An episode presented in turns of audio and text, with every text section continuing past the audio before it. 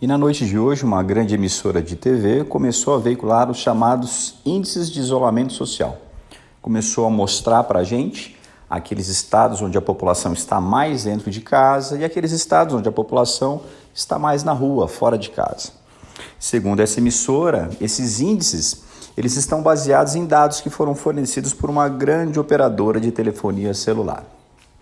Bom, a matéria chama muita atenção de nós, operadores do direito e principalmente da carreira de delegado de polícia, nós que trabalhamos com a interceptação telefônica. Por quê?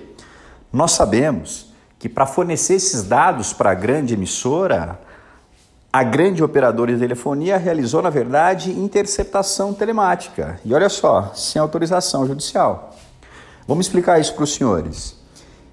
A interceptação telefônica, ela não precisa recair necessariamente na voz.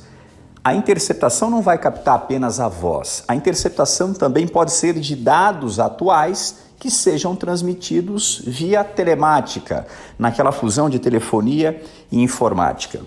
É muito comum, então, que a gente peça a interceptação não só da linha e do aparelho telefônico, como a gente peça também a interceptação dos dados atuais que são transmitidos por antenas de telefonia celular.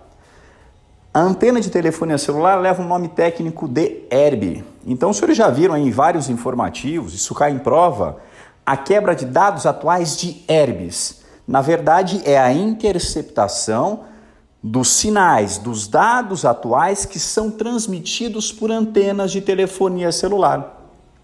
Quando está interceptada a linha mas estão interceptados também os dados atuais de antenas, isto é, de herbes, não só estou captando a voz do camarada, como eu sei a sua localização provável, porque eu sei a antena mais próxima a ele, eu sei a antena que ele está utilizando para falar ao telefone. Quando a grande operadora traz para a grande emissora esses índices de isolamento, o que ela fez, na verdade, foi promover com seus sistemas, ela tem total condições para isso.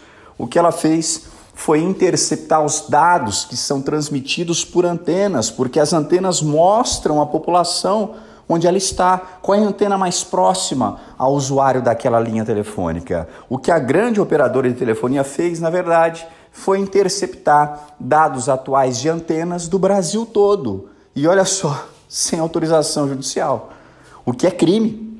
A interceptação é marcada pela cláusula de reserva jurisdicional. Só posso interceptar uma linha telefônica ou só posso interceptar dados atuais ou sinais atuais com o comando do juiz.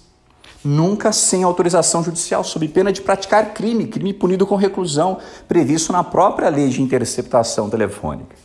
Isso nos irrita bastante porque muitas vezes a gente pede o acesso a dados pretéritos de ERB, isto é, dados pretéritos de antena, para saber, por exemplo, quais os telefones utilizados próximos ao local de crime. A gente consegue isso do juiz e a operadora recorre, porque diz que aquele comando judicial alcança um número indeterminado é, de brasileiros. Só que agora, buscando os holofotes da mídia, né, encampando né, a proteção da população no momento de pandemia, ela realiza a interceptação genérica, absoluta da população brasileira, de todos nós, sem qualquer tipo de autorização judicial.